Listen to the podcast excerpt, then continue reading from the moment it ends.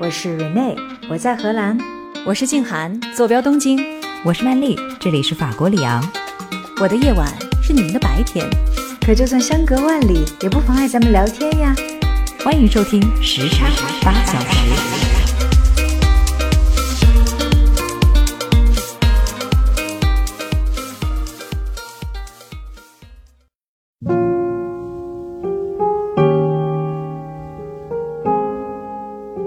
人类创造出了很多的类别，目的在于帮助我们更好的去认知一些事情，但是往往适得其反。这些被创造出来的类别限制了我们的思考方式。但是万一成功了呢？有一些尝试，说不定就会给我们打开一扇全新的门。但是我觉得勇敢其实是带着这种害怕，还是会去做你应该做的事情，并不是不害怕。我们如果说把自己的事情做好了。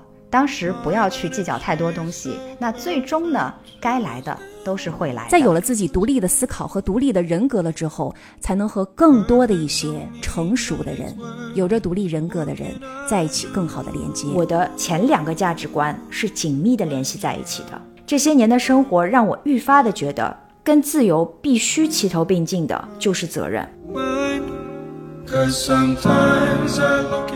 欢迎走进时差八小时的空间，我是住在荷兰阿姆斯特丹的 Rene，我是住在日本东京的静涵，我是住在法国里昂的曼丽。哎呀，我们三个又合体啦！哎呀，很开心，我们三巨头重新又回到了一起啊！是的，欢迎大家，欢迎曼丽、静涵，也欢迎我们收听节目的小伙伴们。这期呢，静涵、曼丽啊，我想着我们来聊一聊价值观。你看哈，平日里面大家是不是都听到过这样的说辞？就是说谁跟谁三观不合了？那这个三观里面，你跟谁 三观不合了？价值观。不是我啦，是我们经常会听到有人会这么说。不过三观不合真的很难成为朋友，是不是？那你有没有想过，为什么说三观不合的情况下就相处会出现问题呢？因为我们都是按照自己的价值观去行事的嘛。对，我们其实有的时候可能不是特别明确说我的价值观到底是什么，一二三。但是实际上你潜移默化当中你是有一套自己的行为准则的。总之啊，这个三观合不合还是很重要。是的，静涵，你刚才说了一点。我觉得特别对，就是未必在认知的层面上来讲，价值观对于每个人来说是有形可见的，嗯，对不对？就像你说，你可能没有意识到自己的价值是什么，嗯，那我们首先就要来说一说，这个我们口中的价值观到底是什么呢？我总结了一下呀，当然了，我也是看了一下百度百科，总结了一下哈，他是说，其实价值观呢是一种处理事情、判断对错。做选择时候取舍的标准，嗯，你看哈，刚才说在三观不合的情况下，大家就会发生，就是说取舍的时候先后级会不同，因而呢就会出现步调不一致的情况了。这个就是我们刚才说的这种未必有形但却真实存在的价值，对于每个人来说会有不同的影响，让我们成为了不同的个体，做出不同的选择。小到个体，大也到社会啊文化，都会有不同之处。如果一个人对于自己的兴奋的这个价值观能够有一个比较清晰的认识，并且呢是以这种价值观作为精神原点来生活，是不是我们对事对人的态度就会稍微清晰一点呢？尤其就是在面对呃难题啊困境的时候。比如说，我从切身体会来分享一下哈，就是我觉得我想明白信奉的原则和价值之后呢，就会省去很多的拧巴还有纠结。是的，当然我觉得这个个体的这种认知不是我一开始天生就会的哈，我这个人天生就是慧根比较短，然后比较晚熟。我觉得也是躺倒过好几次之后才悟出来的一个道理。我举个自己的例子哈，曾经就是困惑我很久很久的这种人情世故上的断舍离。小时候每次就很纠结解不开，就觉得很困惑很痛苦。为什么有些人就走散了呢？对。但后来呢，我就发现那些散了的人，终究是因为在价值和认知上是有一些跟我不相调和的地方的。即使没有分开，硬要拧在一起，最终可能也会因为这种不协调，要么受折磨，要么最后还是会走开。所以想明白了之后，我就不再问自己这个问题了。就比如说什么，如果当初怎么怎么样啦，以后会怎么怎么样啦？我觉得这些其实都是无效提问。是的，瑞内，你刚才讲的这一点，好像又突然点亮了我的脑子当中的一盏灯。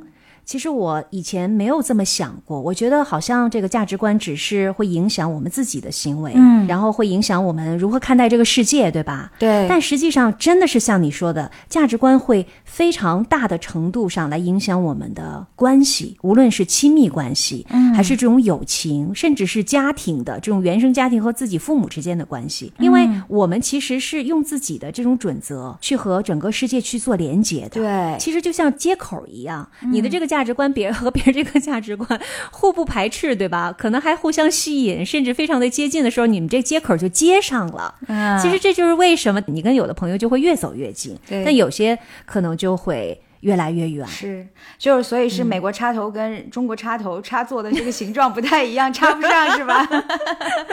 对，是所以今天呢，我们就从自身说起，然后来聊聊我们心目当中最重要的这些价值到底是什么样的。那我们首先就让我们的静涵老师来给我们分享一下吧。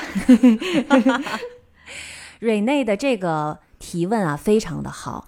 其实呢，我们平常啊，很少真的去总结一下自己一直以来信奉的个人的价值观是什么。但是呢，这次其实给我一个机会，让我真正的好好想一想，我所信奉的人生的价值观究竟是些什么哈。首先，我觉得第一个就是勇敢。啊，我觉得其实很多的我的一些人生比较低潮的时候，都是因为可能还有那一份勇敢吧。而且后来我慢慢的意识到，勇敢不是不害怕，不是说哎呀我就是那种傻大胆儿是吧？我什么都敢干，我其实胆儿特小，我完全不是那种就是我什么都不害怕。然后你看我，你让我滑雪吧，我也害怕；你让我潜水，我也害怕。我这个其实 没有那么没有那么胆儿怕的事儿挺多的是吧？对，但是我觉得勇敢其实是带着这种害怕，还是会勇敢的去做你应该做的事情，并不是不害怕。嗯，害怕没关系，我知道我很害怕，但我依然会去选择我想做的事情。这个才是真正的勇敢。我给大家举一个例子啊，嗯曼丽和瑞内，我之前有没有跟你们讲过，我去跟陈佩斯老师学过喜剧表演？提过一嘴吧，但也有可能被我们剪掉了。你给我们大家系统的讲一讲吧。其实这个喜剧表演啊，我跟你说，我真是心心念念想了很多年了。我不是曾经戏言说我特别想做一个女喜剧演员吗？对对对，但是这个你说过。但是我其实以前一直特别不好意思告诉别人，因为这事儿吧，好像跟我的人设就差的有点远。我就从小就非常喜欢那个语言艺术，喜欢听什么评书啊、相声啊。我一直特别享受那种逗笑别人的那种快感。我记得我曾经有一个特别年轻的同事哈，他跟我说，他说：“嗯，静涵姐，我发现你非常擅长一本正经的胡说八道。”然后我觉得哇，他好懂我呀！你看我前面说哈，我想了那么多年，但是真的要去参加专业的表演培训班，我内心是非常畏惧的。更别说这个表演培训班是陈佩斯老师，他给自己经营了二十年的这个话剧团队，储备人才，培养后备力量。所以这些人啊，都是他自己亲自挑，课都是他自己亲自上。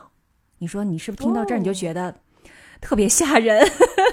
静涵，你说这个门槛这么高，是不是也会有入班考试呢？对呀，我跟你说啊，当时啊，其实我连报名参加选拔的勇气都没有。嗯，就是我特别怕，就是去面对这么多年我喜欢的东西的时候，然后发现自己你根本不是那块料，就是它就成为一个特别现实的东西摆在你面前。但是我老公当时说了一句，他说：“嗨，你别想那么多，你报了名儿。”你还得考试，对吧？你不一定能考上呢。等你选上了，你再担心，下一步也不迟。于是呢，我就报名参加考试了哈。嗯，这个他考试要考声台形表这四个部分，这个你会啊？我不会呀、我完全不会。我跟你讲，声台形表是演员的基本功。我在准备考试的过程当中是其实挺费劲儿的。声是什么呢？一般呢就是考试说你唱一首歌，你不能说你是跟一般人的水平，你去参加考试的这个唱歌，你怎么着也得是五音是全的。不仅仅是五音 全，你肯定比一般人得好很多吧？这才是你的特长啊，不然你这不是露怯吗？对，哎，但是好在呢，那次的声不是必选项。哦，选修考，嗯，就是说你可以选择考声音，你也可以选择不参加这个考试，所以我就选择了放弃，我就没有准备。这在战略上是一个成功啊！看来，反正当时我就把它战略性放弃了。然后这个台呢，就是台词。我原以为吧，自己是有一定基础的。你想啊，咱毕竟哈对大学学了四年播音哈，朗诵啊、上台演讲啊，这些我还都很有信心。后来我才知道，台词和朗诵不但是不一样，而且是完全相反的两件事儿。啊，台词你要去演一个人，你不是你自己；哦嗯，但是朗诵呢，其实你要调动你自己的情感。还是你在朗诵，而不是变成别人。对，嗯而且考试的时候考的是独白，你是一个演员在上面表演另外一个人，独白是难上加难啊。因为没有人给你互动和情绪的这种传达。对。哦幸亏当时有一个做舞台剧的演员的，我的一个女朋友，她给我指点迷津，说你你大概应该怎么样。其实她主要指出来就是，她说你不要有朗诵腔行吗？我说我没有啊，就是得像正常人说话那样，而不是说你是在那儿，就是我有一个梦想。她说你要对，你要成为这个剧当中的人，不仅仅是你的声音，声音只是一个外化，嗯甚至你的心理、你的皮肤的感受，可能都要成为那个人，就是区别非常非常的大。你看配音和朗诵只是声音的二度创作，但是独白啊、表演啊，是用你整个人，包括你的思想，甚至呼吸变成那个人来塑造另一个人。嗯这个难度完全不在一个重量级上。这是声台哈，然后形呢就是形体。就是舞蹈，呃这个蕊内知道，我这个是我短板当中的短板就出现了。比身还要短的那块板是吗？对是的，把我给难坏了。就我妈不是年轻的时候在文艺宣传队跳了很多年舞嘛？我记得我小时候一伸手一比划，我妈就说：“哎呀，你这胳膊腿太硬了哈。我走路挺胸抬头这没问题，但是你想让我在众人面前跳舞，而且还是考试，那你可真是要了我的命了。但是这个声台形表的形是必考科目，嗯，然后我就问我在北舞的一个当老师的朋友。我就问他，我说：“哎，你建议我一下，我应该怎么准备一下？”他说：“哎，你是想学古典舞呢，还是民族舞呢 还是？”现代舞呢？对还是爵士舞？我心里没有，你知道我心里的 OS 就是，我还迈不开步呢，还在那跟我说什么舞的种类，你可以跳一种舞叫爬虫舞，地板是吧？breaking 是吧？地板动作。我特别了解我自己，我记不住动作，不会数拍子，简直就是 mission impossible。我在和这个专业的编舞老师，就我这好朋友聊了聊之后，我觉得结论啊，就是我无法在短时间之内学完一支完整的舞。最终呢，我是怎么解决的呢？我是在视频网站上找了一段难度啊略高于广场舞的 这个电影《芳华》那个沂蒙颂的选段哇。塞，那个这个难度只高于广场舞吗？你确定吗？我自己想吧，就是我们肯定不可能跳得像电影演员那么好，对对吧？但是我可以照着比划比划呀，我就比划了几天，进展非常有限。有一天哈、我终于鼓起勇气和我妈求助，我说妈。哎呀，我这个要去参加一个考试啊！我说妈，你看看这段舞蹈，你能不能学会了？然后你教我。我妈特别认真看完了之后，跳了几下，说：“哎呀，我好久没跳了，都不会跳了，估计也教不了你。但这样吧，我 我给你几个建议。他说：第一，你要把开头和结尾的亮相动作做好都学好，记住。有道理。嗯，对，第二，他说你多学几个中间的动作，然后你跳着跳着忘了，你就重复，重复。对，你就重复。我说妈，那还有两天，你觉得我考试时候能跳好吗？我妈说，哎呀，练吧，练总比不练强啊。好，那就练吧。然后到了考试那天。我真的不瞒你，我大脑一片空白，我不知道我那个应该那个步子啊往哪边迈，手脚不听使唤了呗，就还没还没到跳的时候，一进那个考场，它是一个特别大那种排练厅，陈佩斯老师坐坐中间，旁边的几个人是后来教我们的什么中戏表演系啊，什么北舞的那些教授老师，就是以后给我们上课的那些老师。这时候我不是脑子一片的空白吗？怎么办呢？马上要上场了。我就想起了我一个话剧演员的这个女朋友跟我说，她说你一定要有信念感，演员的信念感。她说你就对，一定要相信自己就是一个 real dancer。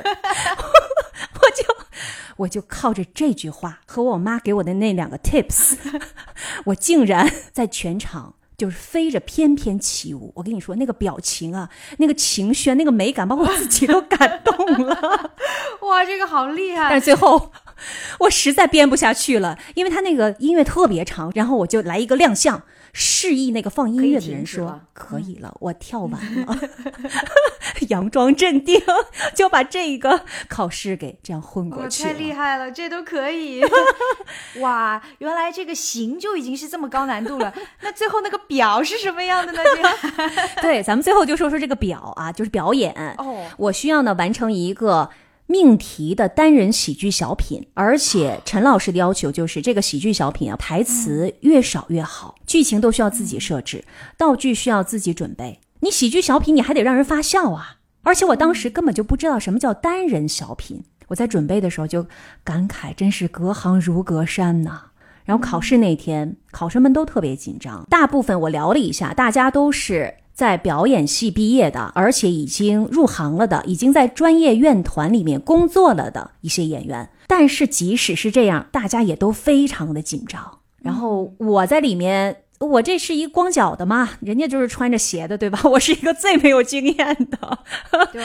然后我就和他们开玩笑，又看他们都很紧张，我说：“嗨，没事儿。”我说：“陈老师多差的表演没见过呀，咱们要是能刷新一下 新的下限。”那咱也算有本事了，能给陈老师留下非常深刻的印象。也是啊，然后他们说：“哎呀，我跟你说特吓人，你在考试的时候你演的不行，考官们直接在里面喊停。”我说：“哎呀，那是考官们啊帮咱们的忙，你都演不下去了，考官一喊咔，你说就解了围多好呀。”后来我。通过了之后，加入了这个陈老师的表演培训班。我记得当时还有几个跟我一块考试的人说：“我记得当时你把头发扎起来了，穿了一个就是要跳舞的那个衣服，他说看起来特专业，感觉你就是学舞蹈的。”我说：“真假的？”我说：“有这么胖的学舞蹈的吗？是不是退役了的？”他说：“然后你一直在那讲笑话，在那鼓舞大家的士气。”我说：“我也就只会讲讲笑话了，你不知道我有多紧张。”有的时候感觉真的是越紧张的时候。后就越要说一些笑话来缓解自己和大家的就是故意的，对对对，还是很有效。这不就是幽默的力量吗？对呀，所以那天那天我到底发挥的怎么样呢？我觉得哈，应该是发挥的还不错，所以最后才收到了表演培训班的录取嘛。然后我是零基础，那我为什么能进呢？其实不就是因为带着勇气，然后带着害怕往前走吗？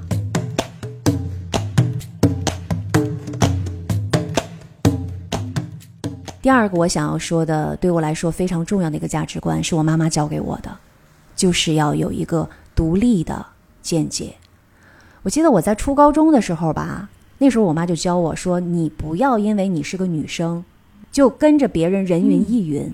你同意，你得想想你为什么同意；你不同意，你也得想想你为啥不同意。独立在我看来是我身上的一个非常重要的一个选择。”就比如说，我可以自己一个人做很多事情，而且我会乐在其中。比如说，我自己去旅行啊，自己吃饭呐，包括我自己独立的做很多人生的选择。选择从中央电视台辞职去美国读书这么大的事儿，是我自己决定的啊，没跟我爸妈商量。有一段时间，我老爸很生气，这么大的事儿你竟然不商量。嗯，包括我自己和谁结婚，在哪儿生活，都是我自己决定的。我觉得这是非常好的体现独立的一面。那么同时，我觉得这个独立也带给我，就是要有独立的思考、独立的价值判断。嗯，这事儿是这样的吗？那我得想一想。我同意你，到底是因为什么？也许我是这么想的，你可以说服我，但是我不会仅仅因为你的权威性就可以马上的改变我的想法。我需要有我自己的一个独立的思考的过程。我觉得这个独立，其实在很多的时候。都救了我。比如说，我到美国刚刚去留学读书的时候，也因为这个独立性，所以我想可以在那段时间 survive。但是同时呢，其实慢慢的我发现了，这个独立其实并不是自己一个人。可能有些人会说：“哎呀，你你这样是不是太独了呀？你都没有一些朋友，没有一些支持系统。”其实我觉得这两个并不是矛盾的。在有了自己独立的思考和独立的人格了之后，才能和更多的一些成熟的人。有着独立人格的人在一起更好的连接，而不是依附于他们。我记得在一次直播当中，我和我的一个朋友在聊关于家庭的，跟家庭的成员要如何的相处。我说，家庭成员当中，在我看来，最好的相处之道是给彼此留有充分的空间，各自独立着，但是又各自依赖着。嗯，我觉得在家庭成员当中，可能我们觉得更多的是一个我们要把两个人活成一个人，是吧？但是之前的婚恋节目当中，可能我也表达过，我说我们两个人可能需要的是各自生长，然后互相的支撑。所以其实，在很多的时候，我觉得独立这一点让我获益非常的多。嗯我的第三个要分享的价值观是关于坚持和努力。我是一个非常相信努力的人，而且是持续性的努力的一个人。你 比如说，像我学播音主持，比如说我的很多的朋友，他们都是艺术家。嗯，其实，在做艺术这个行业里面，天分非常的重要，没有天分根本干不了。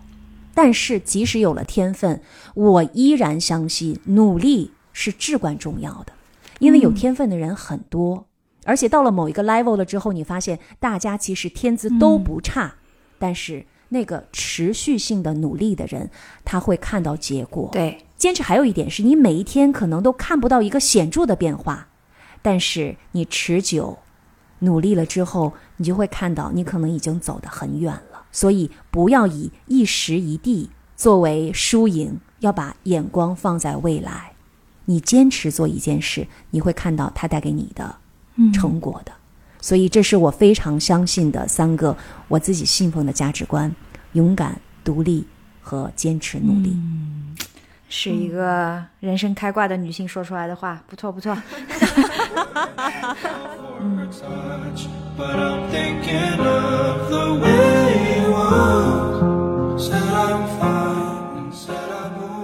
好了，我刚才也给大家讲了故事了啊，也说了我的人生信奉的价值观了，我也得听听曼丽和瑞内的，这样我也能学习学习哈。曼丽先跟我们分享一下 啊，我最信奉的三个价值观，正好就对应了三个方面，分别是对自己、对他人以及对待日常的每一件事情。那我一个一个的来说哈。第一个就是如何对待自己，在这一点上，我认为保持好奇、勇敢尝试是非常非常重要的。有一句话说啊，生命就是一连串的选择。那我觉得这句话其实特别的有道理。我们的一生无时无刻不在做着选择，把所有的这些选择都串起来之后呢，就是我们的一生了。回过头去看呢，我们过往里面人生这一连串的选择，每一个看起来好像都不是什么大事儿，特别的细碎，但是就是这无数个选择，让我们最终到达了现在的这个样子。所以我个人的信条就是在面对这些选择、这些分叉点的时候，我们一定要保持我们的好奇心，并且要勇敢的去尝试。要知道失败了那没什么大不了的，但是万一成功了呢？有一些尝试说不定就会给我们打开一扇全新的门。在这里呢，我也可以举两个我自己的例子。第一个就是关于我的第一份工作，因为我大学本科是北外英语系毕业的嘛，那临毕业的时候找工作。一直都没有眉目啊，就很着急。这有一天就在公共水房里面洗衣服，哎，无意中就听一个同学说，中国国际广播电台的英语中心当时正在招人。中国国际广播电台 CRI 在我们当时的心目当中是一个什么样的形象呢？北外学生为了提高听力，每天那时候没事儿就捧着收音机听国际台的广播，印象里感觉上那就是一个非常高大上，甚至就是一个像神坛一样的地方。那些主播们都是那么的遥远和神秘。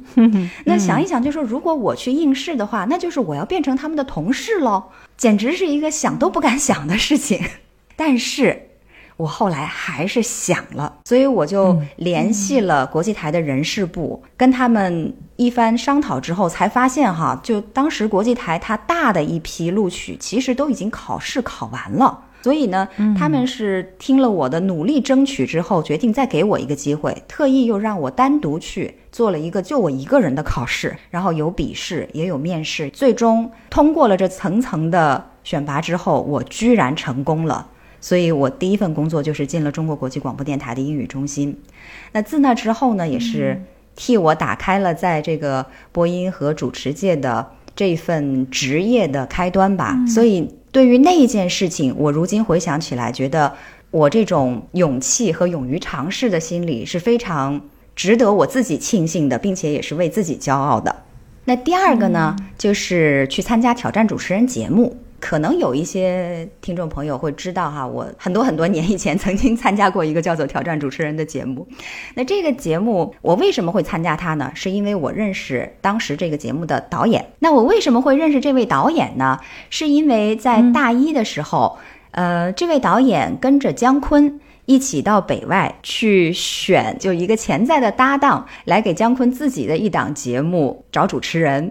因为我们大家知道，在很多很多年以前，中央电视台有一档节目叫做《正大综艺》嘛，《正大综艺》里面的那个主持人杨澜，她最早不就是因为正大综艺的栏目组到北外去把她挑选了出来，所以她才能够踏上这条路嘛。所以当姜昆来到北外之后，我们所有的人都在想，就是说，焉知这不是第二个 杨澜的机会呢？是啊，但是很多很多的人都想到了，真正去报名尝试的。并没有几个人，但是你去了，对，这是我真正到了应试的现场，我才发现的。而且，现场里面绝大部分的去应试的女生都是大二、大三，甚至是大四的，大一的就我一个。因为你想那时候年纪又很小，经验又不足。可是我后来就想，没什么大不了的，就算是我失败了，那又能怎么样呢？无非就是耸耸肩说：“哎呀，我没有被挑上，对吧？对自己完全没有什么损失嘛。”所以我就放下了包袱，然后到了姜昆面前。以前见了名人还战战兢兢的，后来发现，因为他毕竟是一个笑星，所以就很和蔼可亲，而且时不常的就说几句话逗你乐一乐，这个气氛一下就放松下来了。然后我呢，就也就展示出了我的本性啊，我的本性还是挺活泼爱说话的，所以我就叽里呱啦说了一堆。当时说了什么？自己都忘了，现在回过头去想，其实我当时说的话有很多是很幼稚的，没有什么经得起推敲的表演方面的才能显露出来。那当然了，后来他的节目因为种种的原因，也并没有在中央电视台做起来。可是呢，他和那位陪着他一起去挑选人的导演就记住了我。当挑战主持人栏目在筹备的时候，那位导演就找到了我说：“哎，我们现在有一个新的栏目。”你要不要来试一试？那已经是几年之后了，是吧？这已经是几年之后了，对，这是四到五年之后了。而在这个时候，又一个选择摆在了我的面前，我是可以拒绝的，因为那个时候我已经有了自己的工作。这个比赛刚刚筹备，之前是什么样子，完全没有先例可循。而且呢，比赛本身，他当时给我讲了一遍规则，我觉得还是挺吓人的。就跟静涵你一样，就是要去面对的都是一些 专业的，来自于广播学院啊，或者说是已经有了一定从业经验的其他的电视台的一些专业人员，所以心里也是在打鼓。这位导演他倒是很实在，他跟我说，我们这个节目刚刚开始筹备，所以呢，来报名的人并不多，你就当做帮我们一个忙。他后来偷偷告诉我了，就是其实我当时找你，就是想让你来凑个数来着，哪知道你一下就比到了季冠军的那个位置，还把咱看小了，哎，倒还真有点这个意思。我后来回过头就想，我说，嗯嗯，既然参加了这个比赛能到季冠军的位置，说明我也是不错的嘛，对吧？那 当然了，也是借着这个机会，我才能够让很多的观众，然后包括很多电视台里面的专业的导演看到了我的存在。那么也是在这场比赛过去之后一两年的时间，体育英语节目就找到了我说：“你看，你本科又是学英语的，然后现在呢，我们又恰逢快要筹办奥运会了，我们聘请你来当主持人。”所以就是从这一个点开始，又开始了我的电视台的一个主持人的生涯吧。虽然时间并不是很长，只有两三年的时间，但是我觉得也是我人生当中非常宝贵的一段经验。所以回过头去想，就是说人生当中有很多的这种分叉点，你在一个选择的档口上，进一步的话，你可以推自己一把，也许就给你打开了一扇完全不一样的门。但是你如果退一步的话呢，其实对你的生活看上去似乎没有什么影响，可是你永远也不会知道你错失了一些什么。有道理。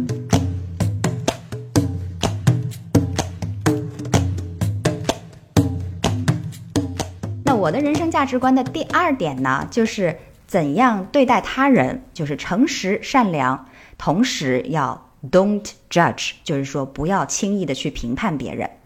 那在这里呢，我觉得我就不说人与人之间的故事啦，说一个更简单一点的，说有一户人家呀，他家里养了一只狗，有一天呢，主人家他自己出门去了，就让他自己家的这只大狗看着他的刚刚出生没有几个月的小婴儿。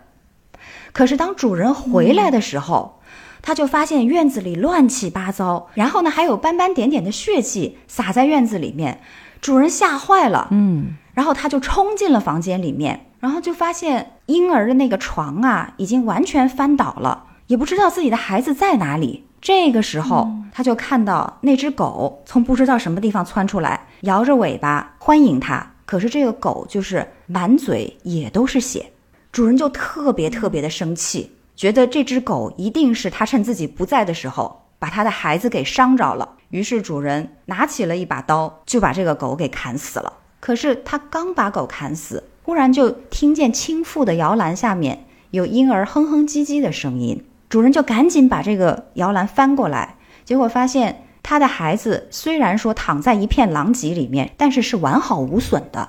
主人再到外面去四处查看了一遍，最后才发现，原来是因为院子旁边的野狗或者是其他的野兽闯进了家里。那狗呢，是因为和这些野兽搏斗，保护小主人，所以它受了伤，而且它嘴里全都是血。可是主人就是不分青红皂白，就把保护自己孩子的这么忠心耿耿的一条狗给杀死了。那他后悔莫及。可是这个时候说什么都已经晚了。这个就是典型的，当你遇到了一件事情，你有一个先入为主的 judgment，然后你不曾去求证它是否是正确的、真实的，那有的时候可能会造成非常难以挽回的恶劣的后果。那我刚才举的这个例子只是人与狗之间的一个故事，人与人之间各种各样的故事可能会更加复杂的多，而且其他的人他背后一生的所有的故事，我们又能了解多少呢？我们如果只以眼前的一件事去评判对方的话，很可能做出一个错误的判断。所以这一点上，我是非常非常强调的，一定要与人为善，并且 don't judge。那我所要说的最后的一点呢，其实算是一个比较广义的吧，就是如何看待这世间的事。我的感觉是，只要我们把自己的事情做好了，努力过了，那么不要太在意结果就好。有一句话不是叫做“只问耕耘不问收获”吗？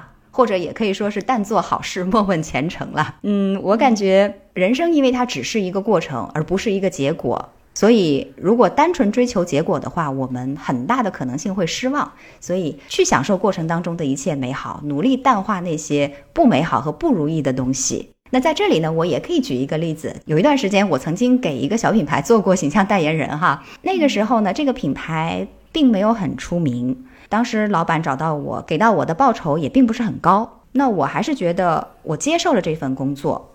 他对我提出的各种各样的要求，比如说要拍宣传片啊，要到各个地方去跟他们一起来 promote 来推广他的产品和活动啊，那我会克服各种困难，努力工作。我印象当中记得有一次大冬天的，在北京，他们要拍一支新片，那个摄影棚里面非常非常的冷，但是因为拍摄的要求，我需要穿着特别薄的裙子嘛，而且一拍就是很长时间，好几个小时。但是我当时什么都没有说，很配合的，他们要我怎么做我就怎么做。嗯，可是那次拍摄完了之后呢，我回去我就重感冒病倒了，病了好多天。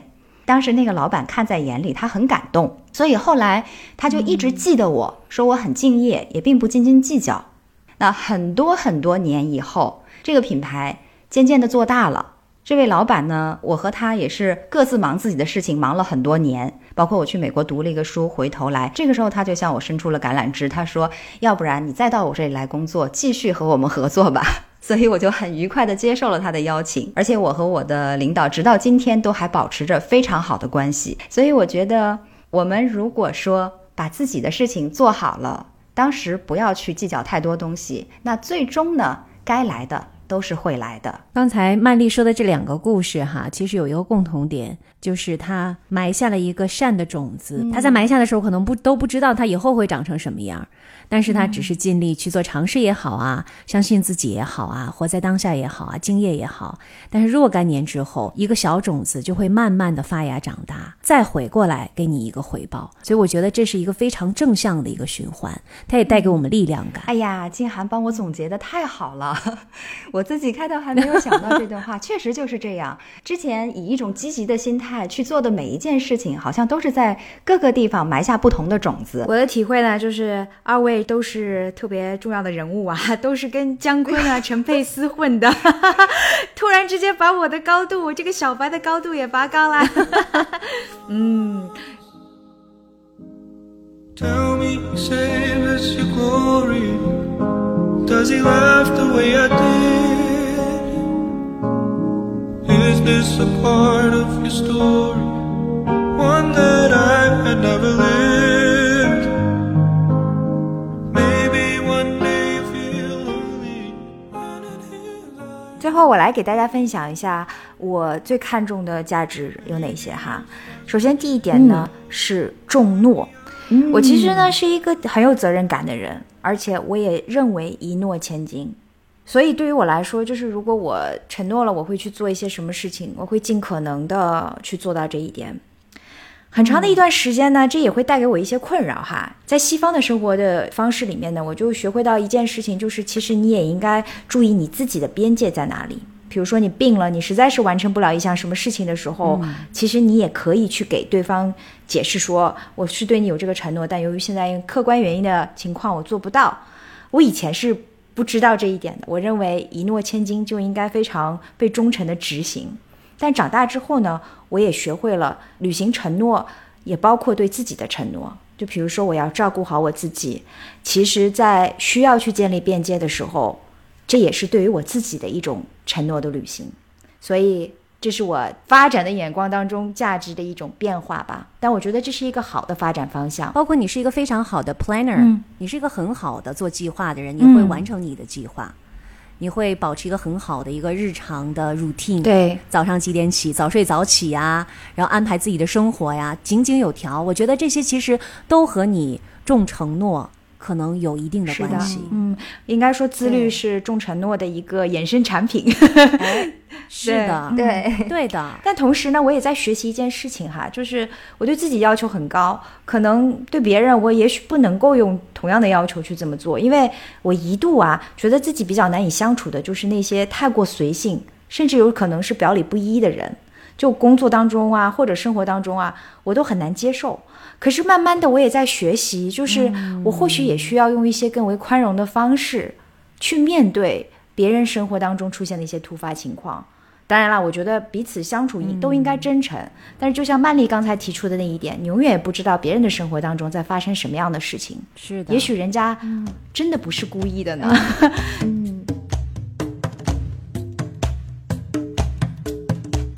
对于我来说，最重要的第二个价值观呢，就是自由。嗯，我以前呢会觉得我会选择去西方社会生活，很大的一个原因是因为向我向往自由。嗯，当然这也没错啦，因为现在也还是这样子的。但我后来慢慢的了解到的一件事情呢，就是我的前两个价值观是紧密的联系在一起的。这些年的生活让我愈发的觉得，跟自由必须齐头并进的就是责任。嗯，所以也就是说，我的自由是以我尽到自己的责任而得到的一种回报，它不是必然的，必须是努力之后才会有自由。对。所以我认为这两个事情必须一同的来看。哎呀，就像人家说的，更自律更自由嘛。啊，对，就是你坚持每一天锻炼，然后你就可以稍微放纵一下，吃点东西，吃点好吃的，是的，这样的吗是这样子的，两的个是在一起非常好的例子。嗨，只能想到这么肤浅的例子。很实用啊。我之前给大家安利过的一位心理学家哈，就 Victor Frankl，他在书里面呢有过这样的一番话，我觉得说的非常的有意思。他说，如果人在没有责任的情况下面去生活，那自由呢就很可能会退化为单纯的任意性和随机性。嗯，这就是为什么我会建议，在美国的西海岸应该建立一座责任女神像。以此来对应在东海岸位于纽约的那一座自由女神像。你是觉得美国人自由有余，责任感不足是吗？是的，你谢谢你把这一点给提点出来了，我的确是这么觉得。为什么我会说来到西方生活这么多年，我会意识到责任跟自由并进？其实也是我对于西方生活方式的一种反省。嗯，因为我觉得在我们东方的语境下面，责任非常的重要。对，但是在西方来讲，我们过多的强调个人的自由，而忘却了个人对于社会的责任究竟是什么。这个涉及到了我们生活的方方面面。对这一点我非常同意。所以我会现在觉得这两个价值观对于我来说同样的重要，不分先后。而我的第三个看重的价值呢，就是创造力。呃，用英语来说呢，叫做 can do attitude。这我实在是没有找到很好的翻译哈、如果两位大家可以有有更好的翻译方法的话，也希望跟我们分享。其实我脑子里面有很多很多奇思妙想，就很多特别奇怪的念头。但我觉得这种创造的活力呢，让我的思考不受到任何的限制，然后我会去喜欢寻找没有被发现的那些连接，而这种特性呢，又很适合我去干我现在的工作。嗯，生活当中也是这样，我可能没有办法接受那种你应该怎么样就应该怎么样的那些人的说辞，就对于规矩，我就不会特别的感冒，因为我觉得我不要生活在那个盒子里面。所以这一点对于我来说也很重要。那我理解下来，它是不是有一点 “nothing is impossible”，就是万事皆有可能的这么一个含义在里头啊？可以这么讲，但是可能更加的呃深入一些，那就是我认为人类创造出了很多的 category，很多的类别，它其实目的在于帮助我们更好的去认知一些事情，但是往往适得其反，这些被创造出来的类别限制了我们的思考方式。啊，赞同。嗯，在我们的认知水平得到了一定的晋升的情况下，我们也应该超脱出我们原先被限制的那些认知，而不去看那些类别。比如说，你是一个中国人，你应该怎么怎么样；你是一个女人，你应该怎么怎么样。对于我来说，这些限制都不存在。我认为每一个个人都是独特的。嗯嗯，对，那这一点我非常赞同。这是我最近其实得到的一个很大的一个启发。我也是在看一本书，那是一个印度裔的一个美国女作家写的书。这个女作家在她的书里面写到了一个细节，就是他好像刚去美国的时候，就在美国看到了女同性恋者在一起 dating 的这个画面，然后他的第一个反应就是：“哎呦，这个要是在我们国家的话，一定就会怎么样怎么样怎么样。”他突然就反应过来了，说：“我为什么？”要想在我的国家会怎么样？我为什么一定要把我自己置身到这样的一个国别的界定里面，这个背景当中去思考这个事情呢？是的去界定。对我为什么要用我是哪儿的人，我从哪里来来界定我是谁呢？是，的，你知道我在看到这个书的这个细节的时候，我的眼泪都快蹦出来了。我那一刻，我突然觉得，我所有的那些肩膀上的那些重的、压得我很重的东西，好像一下都被卸下来了。嗯，对呀，它就像一个开关一样，一下就打开了我很大的一块心门。是你是哪儿的人？你是什么性别？特别是我觉得我们中国人啊，他就背负着很多的这种历史。人设，哎，背负着很多的人设。对是的，为什么一定要背着这些东西、跟着你往前走？你就是你，你可以有独立的你自己的所有的思考，不需要跟任何你的 origin、你的国家相关，也不需要跟你的父母相关，也不需要跟你来的那片土地相关。你就是你所有的经历塑造了现在的你的这个人，所以我真的，我那一刻真的眼睛就快飙泪了。我很感谢，有的时候就是在读一本书、或者是看一个什么内容的时候，突然的一个相遇就会点醒你。所以也感谢今天蕊内又把这个地方提出来。嗯嗯，很荣幸。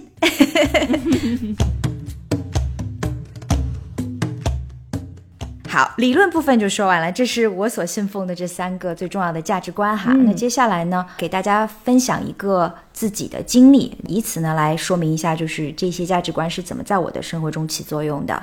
嗯，我要分享的这个例子呢，就是在大流行病的开始第一年的时候，我的亲身经历。哦，说说说说，嗯，二零二零年一月份的时候呢，我当时是因为换工作嘛，我就决定回国休两周的假，因为想着好多年都没回去过年了，当时想着说可以回上海过春节，可开心了。那是但是没有开心几天呢，上海的饭店就都关门了。我记得关门的前一晚呢，我就跟我的表弟表妹还一起出去吃了个饭，想着了也怀旧一下当年的小资生活，对不对？嗯还记得那一天晚上就起了特别大的雾，然后表妹临走之前还问我说要不要口罩，说她下班之前抢到了几张。我当时还说，哎呀，会有什么事？不用不用不用。后来知道是我天真了。结果呢，年也没好好的过，我是连滚带爬的就提前跑回了欧洲。我记得在机场的那一天啊，就是看着穿着防护服的人已经开始在那里走动了，然后人满为患，想着把来送我的这个父母留在身后啊，真的是感觉就是很深的遗憾吧。嗯，可是。二零二零年的时候，回到欧洲后的一切就更加的魔幻了，因为整个二月份，你跟欧洲人说病毒可能会来到欧洲，是不带有人信的。对，确实是这样。回来之后呢，我还把自己就在家里面自我管理了十四天，每天就量体温、看新闻，然后都怕自己会成为荷兰的零号病人。你好乖哦，好有责任感哦。是啊，是的。然后我荷兰的好朋友呢，还怕我没吃的，给我送了菜。我就记得那个时候，好在我家的门是透明的，是玻璃的，所以他们就隔着门对着我微笑挥手。那一切现在想起来都恍如隔世啊。果然，二月底的时候，荷兰的新增人数就指数级上升，然后政府的这些防疫措施呢，也是一升再升。当时是自由如生命的这个一部分的荷兰人呢，就开始在街头游行抗议了，控诉新冠的阴谋论啊，然后把游行聚会当成了广场派对来搞啊，自然也就不会保持什么社交距离啊，遵守防疫规则了。社会上偶尔呢也会出现一些就是极少数吧，应该算是针对亚裔的这种歧视行为。哦，对，当时每天，啊、关注着国内和武汉新闻的我，就会感觉西方人在自由和自私之间的这种微妙跳转，却是把自己对于社会的一个责任放在了一边吧。因为当时荷兰也是在警力和医疗系统方面是超负荷运转的，整个社会的这个保障系统是被打得措手不及。OK，但是反观国内，当时疫情已经受到控制了，而且还获得了阶段性的胜利，大家都开始走动了，我可羡慕了。然后当时就看到从日内瓦到武汉去做这个调查的这个世卫组织啊，嗯，回来之后呢，就有一位医生叫做 Dr. Elwood，他在接受采访的时候，他说，中国在大流行病的爆发之后呢，处理很有效，是因为政府成功的做到了动员全国人民，每一个人都成为了他整个的防疫系统的一部分，这是他们成功的要诀。嗯，当时他在那个发言里面用的那个词儿是 magic bean，魔豆。然后他还说，我周围的普通人，每家每户的普通人。只是有那种无私的想法，就是希望这种临时的隔离呢，可以帮助及时有效的去控制病毒，从而保护更多的易感者和世界其他地区的人。嗯，这还是我从西方的媒体上看到的报道哈。嗯我当时看到他说的这一番话，表扬我们中国人民的时候，我当时毛孔里面透出来都是这种对于责任感的深深的认同，嗯也为自己同为国人呢就感到很骄傲。你看，这个就是。我作为一个中国人，这种责任感的文化在我的生命里面是深深的扎根的。是的，我觉得这一方面来讲的话，中国人真的是做的可圈可点，就是为了集体的利益，或者说为了一个更高的。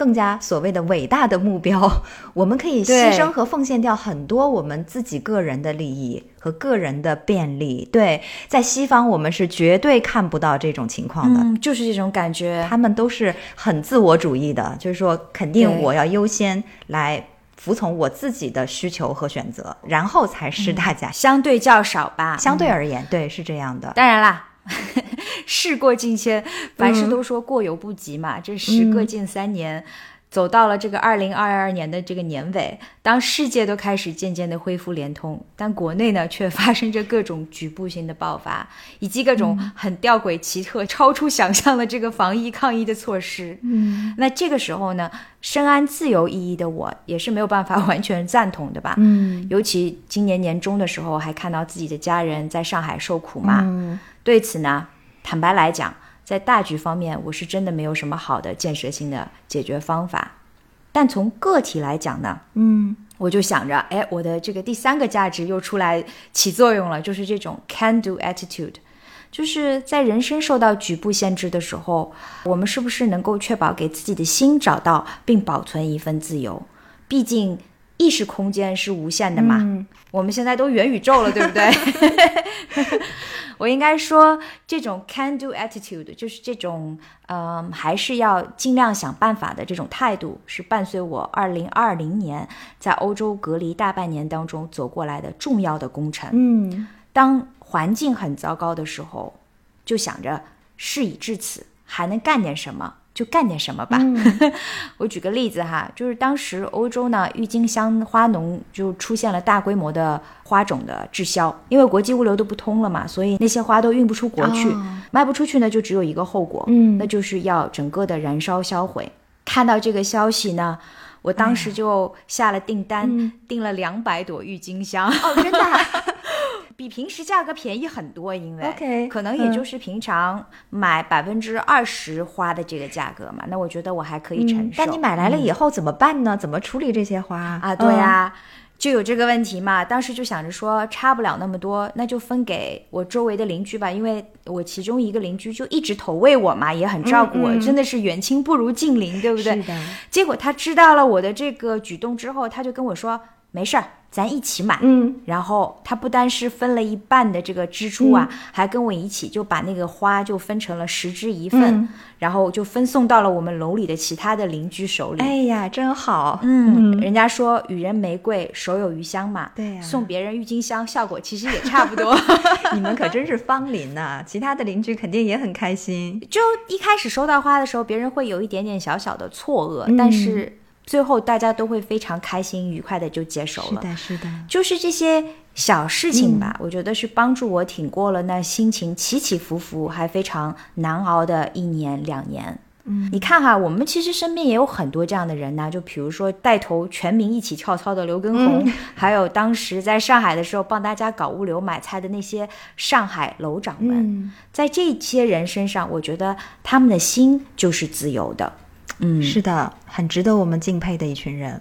嗯所以大家在人生受到一定程度上的限制的时候，比如说啊、突然之间被限制了自由了，没有办法出门了，是不是可以让我们的心还能够保留这样的一份自由甜？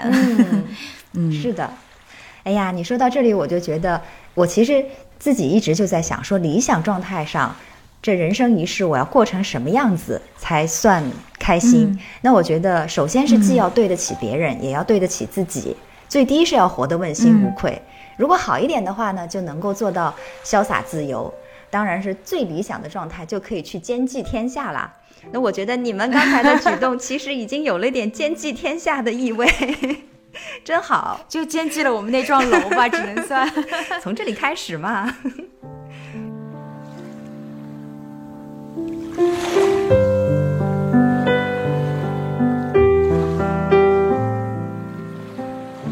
我当年在法学院的时候啊，我的教授就经常会跟我说，在每一个法律问题的面前，当你找不到对的选项的时候，就应该回到法律的原点，在法律的基本原则中找到应当遵循的法理。我觉得这个方法也雷同于价值观在人生当中的作用。太靠近我，各位亲爱的听众朋友们，如果你有耐心的听完了我们这期节目呢，我希望你也能够受到一些启发，思考一下对于你来说最重要的价值是什么。他们是不是也在指引你在有意和无意的时候做出了某些选择和举动？凝视着我，据说呢，一个成年人一天要做的选择大约是在三万五千个左右。也就是说呢，扣除睡觉的这个八个小时，相当于你在清醒的时候一分钟要做三十六点五个决定。而这些选择里面有多少是跟我们所信奉的价值观相关的呢？人生中那些重要却无形的东西，我们希望大家都能够找到，并通过它们走回真正的自己。好啦，这就是我们本期的时差八小时了，感谢大家的收听，我是住在荷兰阿姆斯丹的 Rene，我是住在法国里昂的曼丽，我是住在日本东京的静涵，时差八小时，我们下一期同一时间再见，拜拜。拜拜。大家再见喽。一直都还没停，